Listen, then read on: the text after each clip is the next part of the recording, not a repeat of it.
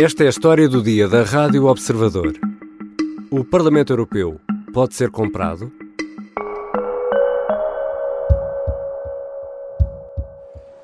I think it would be no exaggeration to say that these have been among the longest days of my career. I must choose my words carefully uh, in a manner that does not jeopardize ongoing investigations or in any way undermine the presumption of innocence. Roberta Metsola é a presidente do Parlamento Europeu. Esta segunda-feira, na abertura da sessão plenária em Estrasburgo, a italiana confessava que estava a viver um dos piores momentos da carreira. Dizia estar furiosa. Acrescentava ainda que a democracia e a Europa estão sob ataque.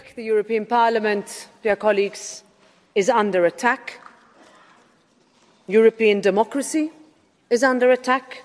Metsola afirmava que quer manter a serenidade possível perante um caso tão grave de corrupção. Não quer que a fúria atrapalhe a investigação, nem ponha em causa a presunção de inocência.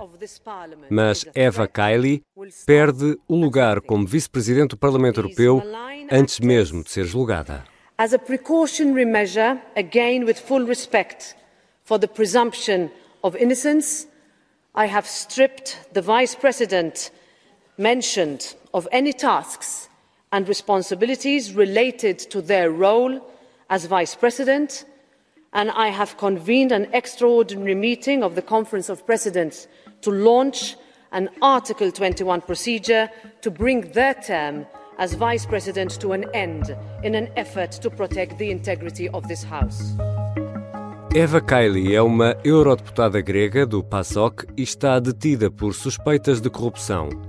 As autoridades belgas consideram que terá sido comprada pelo Qatar para favorecer aquele país em tempos de Mundial de Futebol. Este caso levanta dúvidas sobre como atuam os interesses junto das instituições europeias. Até que ponto há mecanismos eficazes de controlo para evitar casos de corrupção? Vou conversar com João Diogo Barbosa, é comentador da Rádio Observador e é membro permanente do programa Café Europa. Eu sou Ricardo Conceição e esta é a história do dia. Bem-vindo, João Diogo Barbosa. Olá, Ricardo. Obrigado pelo convite. João, no centro de todo este escândalo está uma eurodeputada chamada Eva Kali. Quem é esta senhora?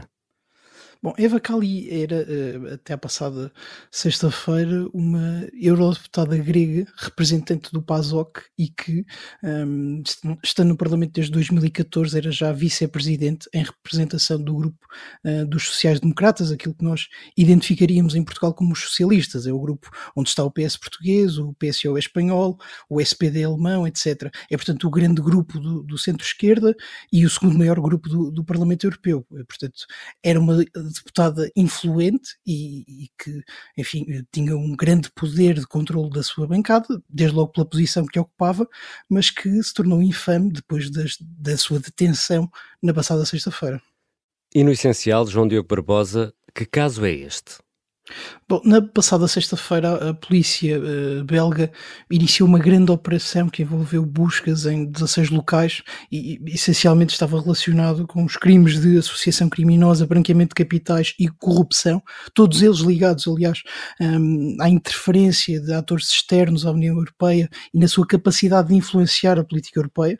Foram detidas quatro pessoas, incluindo a senhora Kali, um, foram de, de, apreendidos cerca de 600 mil euros, um, para além de uma série de objetos pessoais, computadores, um, telemóveis com relevância para o caso, e portanto há uma grande operação e há pela primeira vez um grande raid da polícia belga relacionado com estes assuntos, que são simultaneamente um, europeus e, enfim, naturalmente bruxelenses, porque acontecem na sede do Parlamento Europeu.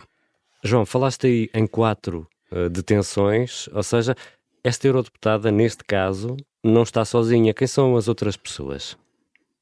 Bom, há quatro detenções. Vale a pena notar que a senhora Cali, sendo eurodeputada, beneficiaria de imunidade parlamentar, que uhum. neste caso não se aplica, porque ela foi encontrada em flagrante delito, isto é, por ter sacos de dinheiro em casa e por ter sido um, apanhada com esses sacos de dinheiro, a sua imunidade parlamentar já não valia e, portanto, ela foi mesmo detida. Uh, ao mesmo tempo, foi detido o seu marido, que trabalha também como uh, assistente parlamentar, e ainda um uh, antigo eurodeputado, o Sr. Pier António Panzeri, que foi durante muito tempo também parte do grupo parlamentar dos sociais-democratas e que atualmente uh, presidia uma ONG relacionada com a imigração.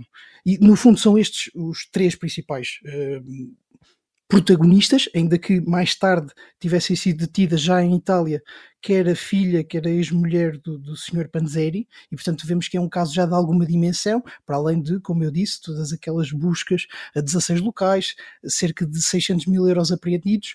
Há aqui também grande confusão quanto aos detalhes, porque hum. a polícia belga não fez comunicados públicos, não identificou os detidos, e portanto há aqui uma certa construção de fontes paralelas e, e não é fácil perceber exatamente o que aconteceu. Há quem diga que dos 600 mil euros apreendidos, 500 mil estavam na, na posse do Sr. Panzeri, mas lá está, eh, como a polícia belga não está neste momento a fazer declarações públicas, é mais difícil chegar aos detalhes. Agora, o que sabemos é que, ehm, e isto sabemos porque já houve declarações políticas sobre isso, a Sra. Cali foi detida e para ser detida, eh, para não beneficiar da sua imunidade parlamentar, tinha de ser apanhada em flagrante delito e, portanto, terá sido apanhada mesmo com dinheiro em casa. They committed to a vision by choice and they opened to the world.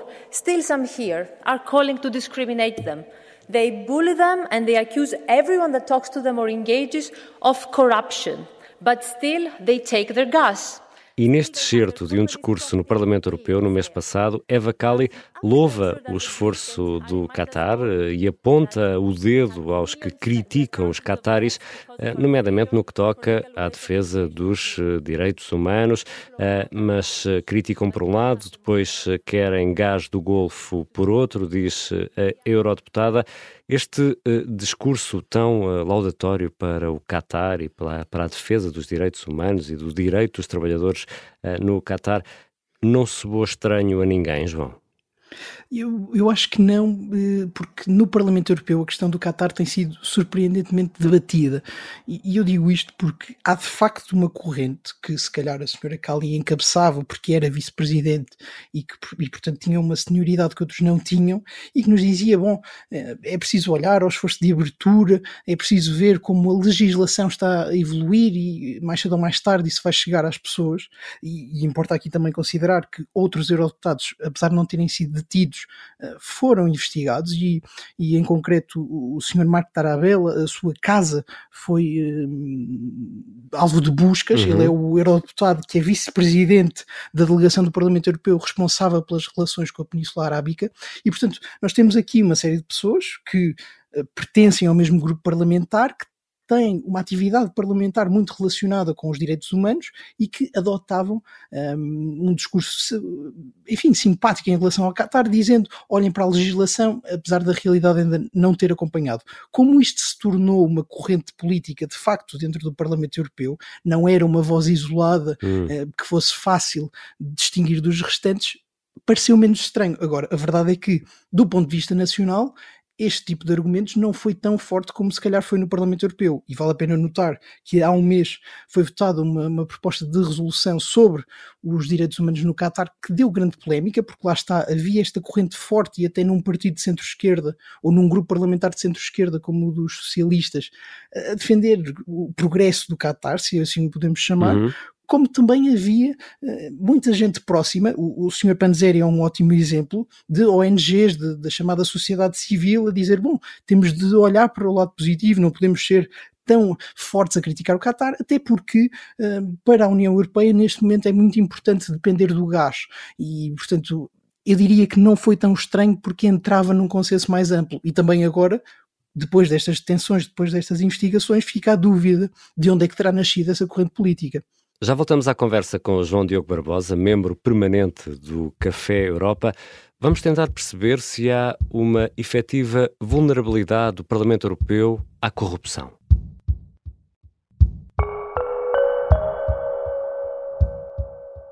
Num mundo em que uns rezam a Jesus, outros a Maomé e há até os que veem em Buda o verdadeiro guia. E depois há quem não acredita em nada. Será que a religião ainda serve para alguma coisa? O jesuíta Francisco Mota vai responder a esta pergunta no novo curso da Academia Observador. Inscreva-se. Academia Observador. Grandes cursos a pequenos preços.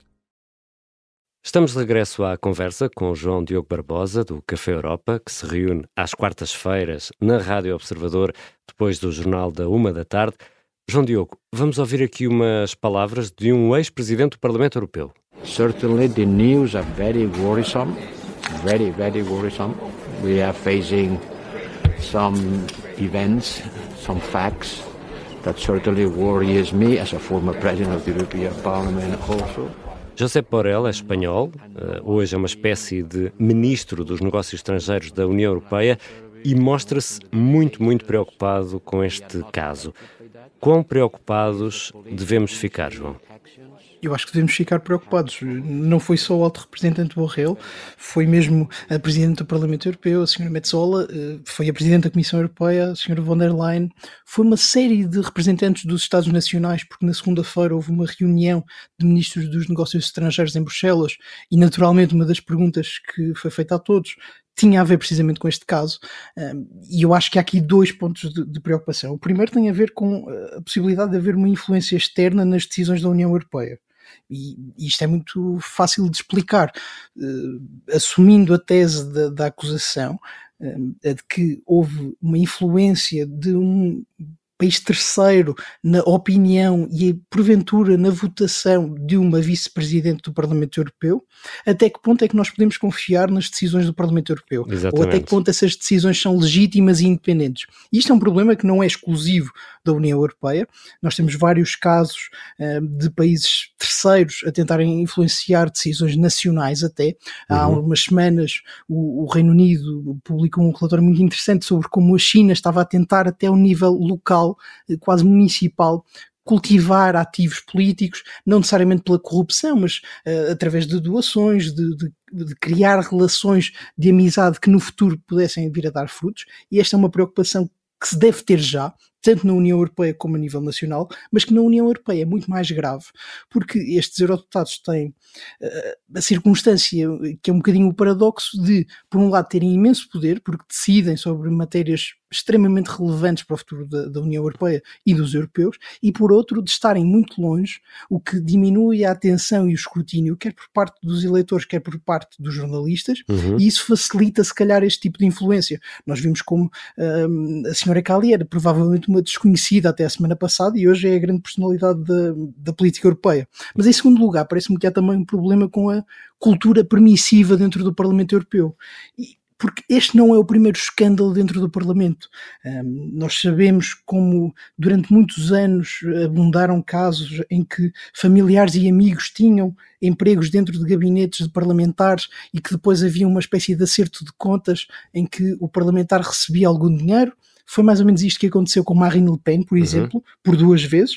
Uh, depois também havia uma, havia e continua a haver uma inexistência da obrigação de fazer registro das reuniões que se tenham com lobistas de países terceiros. Portanto, existe essa obrigação para países europeus, mas não para países terceiros, o que parece um contrassenso. Exato. Mas é verdade, é isto que se aplica agora e, portanto, dificultou no caso de Cali que houvesse um escrutínio material da sua situação. E finalmente, parece-me que existe também uma atitude de as questões do Parlamento têm de ser resolvidas internamente, quer dentro do próprio Parlamento, quer às vezes dentro dos grupos parlamentares ou até das delegações nacionais. Isto dificulta o escrutínio, é um problema também que existe nos Parlamentos nacionais, mas que lá está, como em Bruxelas há muito poder e pouco escrutínio, há um acréscimo da dificuldade de escrutinar. E eu acho que o caso, o caso de Cali vem-nos mostrar isto e acho que nos deixa mais preocupados do que estaríamos a semana passada. João, tu falaste aí do, dos lobistas, que para a nossa realidade é, parece assim uma coisa um pouco estranha, porque nós não sabemos muito bem o que são lobistas. Quem são estas pessoas e o que é que fazem, por exemplo, no Parlamento Europeu? Bom, lobistas, no entendimento tradicional, são hum, pessoas contratadas para influenciar ou representar determinados interesses junto de decisores políticos. E no, normalmente há aqui uma nuvem de suspeita perante a atividade destas pessoas, que não é necessariamente real. Muitas das vezes, é, isto é muito verdade com Bruxelas, trata-se apenas de assegurar que, se calhar, um agricultor da Beira Baixa pode chegar ao eurodeputado português e dizer: Bom, esta proposta de regulamento da Comissão Europeia vai deixar-me em mau estado, hum. e essa é uma atividade muito útil, ou seja, o de dar voz a determinados grupos uh, económicos ou até da sociedade civil para conseguir uh, ter uma chegada aos uh, parlamentares que estão muito longe. por outro lado, como aqui pode ter acontecido, temos por vezes uma atividade que escapa do controle, escapa da legislação europeia e que tem a ver com o, enfim, vamos promover o Qatar, que afinal tem grande legislação sobre a proteção de direitos humanos e direitos laborais, vamos proteger países terceiros num acordo de comércio de forma se calhar não muito transparente e em que, enfim, mais do que uma reunião, há se calhar, como neste caso uh, parece ser acusada a senhora Kali, uh, de troca de contrapartidas pela defesa de uma determinada posição dentro do Parlamento Europeu. E vale a pena notar que a União Europeia tem uma legislação, se calhar mais avançada do que a de muitos Estados um, nesta matéria, e desde logo muito mais avançada do que Portugal, mas que continua a ter falhas, a ter ali pequenos buracos que permitem escapar estas atividades. No caso concreto da, da senhora Cali, tinha a ver com a inexistência da obrigação de um registro das reuniões com lobistas de países terceiros, que aqui parece, eh, enfim, parece uma daquelas uh, esquecimentos da lei uhum. que não, não, se compreendem muito bem. E eu diria que vai ser feita uma revisão desse tipo de legislação, vai, vão, vão ter de se tomar medidas, de certa forma, até para recuperar a legitimidade e, e a visão de independência do Parlamento Europeu e eu imagino que essa será uma delas. There will be no sweeping under the carpet. We will launch an internal investigation to look at all the facts related to the Parliament and to look at how our systems can become yet more watertight. There will be no business as usual. João, Roberta Metsola promete isso mesmo que estavas a explicar há instantes, apertar a malha, quer mais transparência, quer saber quem são as tais ONG que andam por Bruxelas e Estrasburgo para prevenir outros casos deste género. Esta reforma que a Presidente do Parlamento Europeu anunciava esta segunda-feira, ao final da tarde, em Estrasburgo, será suficiente para tentar prevenir futuros casos? Eu acho que aqui vale a pena fazer uma distinção importante, que é aparentemente o caso da senhora Cali era um caso criminal, isto é, a corrupção eh, já é crime, a associação criminosa já é crime e o branqueamento de capitais já é crime. E lá está, não é por existir legislação eh, que impede este tipo de comportamentos, que eles deixam de ocorrer. agora, era importante que, do ponto de vista preventivo e da organização do Parlamento Europeu, se recuperasse uma, eu diria, duas discussões que já se tiveram. a primeira delas tem a ver com essa obrigação de registar uh, todas as reuniões com lobistas, reuniões, é? independentemente, é? independentemente de onde eles venham. Isso é muito importante, porque lá está, mesmo que não seja feito um escrutínio diário é possível investigar o assunto e perceber que. E pelo menos é fica um registro, não? não? é? Fica um registro de. E se não ficar. Fulano A ou fulano B, não é? E se não ficar. Isso seria uma infração por si própria e, portanto, uhum. justificaria uma investigação. Mas eu acho que esta também é a altura para recuperar uma discussão muito importante e que tem a ver com a criação de uma entidade própria, uma espécie de regulador da ética dos, dos eurodeputados. Isto tem sido muitas vezes falado, eh, porque existe já o OLAF, que pretende prevenir a corrupção e o mau uso de, de dinheiros públicos eh, à escala europeia, mas seria importante ter uma entidade independente do Parlamento com uh, suficiente dotação orçamental para conseguir investigar e, no limite, sancionar eurodeputados que uh, estivessem envolvidos não em práticas necessariamente criminais, mas a de mau uso de dinheiros públicos, a de más práticas parlamentares, por exemplo, essa contratação de familiares ou de amigos para, para, os seus próprios gabinetes, era importante haver um corpo autónomo por uma razão muito simples. Se calhar é difícil ou embaraçoso que um Parlamento precise ter um corpo externo uh, verificar a sua atividade. E seria se calhar impensável a nível nacional isto acontecer. Mas em Bruxelas, como há, e eu insisto nesta ideia, muito poder e muito pouco escrutínio, era importante que se sentisse um corpo externo, um corpo independente e suficientemente independente até a nível orçamental para poder verificar todos os 700 eurodeputados e perceber o que é que está a ser feito, porque certamente que há casos semelhantes, eh, provavelmente não criminais, mas que nós temos visto pela experiência histórica que há casos de más práticas que deviam ser acabados e que sempre que são divulgados como são divulgados já numa fase muito tardia, acabam por afetar a legitimidade do Parlamento e a visão do Parlamento, numa altura em que nós sabemos por exemplo, hum, que a União Europeia tem tido grandes dificuldades com a abstenção nas eleições para o Parlamento Europeu. Tudo isto é muito difícil e eu acho que esta discussão era importante agora tê-la, hum, porque, enfim, pode ser uma, uma solução difícil de aceitar para os eurodeputados, mas seria uma solução popular e provavelmente com efeitos práticos. Malign actors in third countries who think they can buy their way forward, who think Europe is for sale, who think they can take over our NGOs, let me say that you will find this Parliament firmly in your way. We are Europeans, we would rather be cold. E João Diogo Barbosa, tu acompanhas de perto e há muito tempo a vida das instituições europeias. Isto, eh, aqui, se fizermos aqui uma comparação, ah, isto, se calhar, é como os computadores ou os castelos, não há sistemas ou fortalezas inexpugnáveis. Esta introdução toda para te fazer esta pergunta, João: o Parlamento Europeu pode ser comprado? Eu acho que não. Acho sinceramente que não, e muitas vezes sou crítico do Parlamento, mas acho que não, não estamos nessa circunstância. Agora, era importante que o Parlamento Europeu tomasse as medidas necessárias para evitar sequer que essa pergunta fizesse sentido. Eu acho que isso ainda não aconteceu, não é seguro que venha a acontecer na sequência deste caso, mas estamos claramente num momento muito importante uh, para uh, a idoneidade até dos eurodeputados, mesmo aqueles que podem dormir descansados sabendo que não cometeram nenhuma irregularidade e era importante que agora o Parlamento tentasse proteger-se, tentasse evitar um, novos casos destes ou novos casos que pudessem uh, pôr em causa a sua legitimidade para tomar decisões. Por exemplo, esta semana estava agendada uma discussão uh, ou a discussão de, de uma proposta que permitiria que os cataris viajassem para a Europa uhum. sem necessidade de visto. Era importante que isso não fosse votado esta semana. Porque voltou para trás. Para isso voltou para trás, não é? Isso, isso é trás. muito importante. É o tipo de medidas que o Parlamento agora tem de adotar. Pode ser, enfim, visto como uma cedência à, à turba mediática, mas é o tipo de medida protetiva e preventiva que neste momento o Parlamento tem de ter. E, enfim, há uma espécie de estado de emergência, pelo menos na próxima semana ou nas próximas duas semanas, em que os eurodeputados têm de gerir muito bem e, e até a própria presidência do Parlamento Europeu tem de gerir muito bem a imagem da instituição e deles próprios. E, portanto, Acho que é difícil, acho que o Parlamento Europeu sofreu aqui um revés muito sério, mas estamos longe de uma situação em que o Parlamento Europeu esteja comprado ou que possa ser comprado. É muita gente, eh, temos todas as razões para acreditar que são políticos eh, bem intencionados, eh, competentes na generalidade e, portanto, acho que não. O Parlamento Europeu não pode ser comprado e não, não será comprado no futuro próximo. Obrigado, João. Obrigado, Ricardo.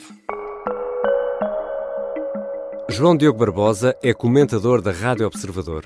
Podemos ouvi-lo semanalmente às quartas-feiras, depois do Jornal da Uma, no Café Europa, que está também disponível em podcast. Esta foi a história do dia. A sonoplastia é do Diogo Casinha, a música do genérico do João Ribeiro. Eu sou Ricardo Conceição. Até amanhã.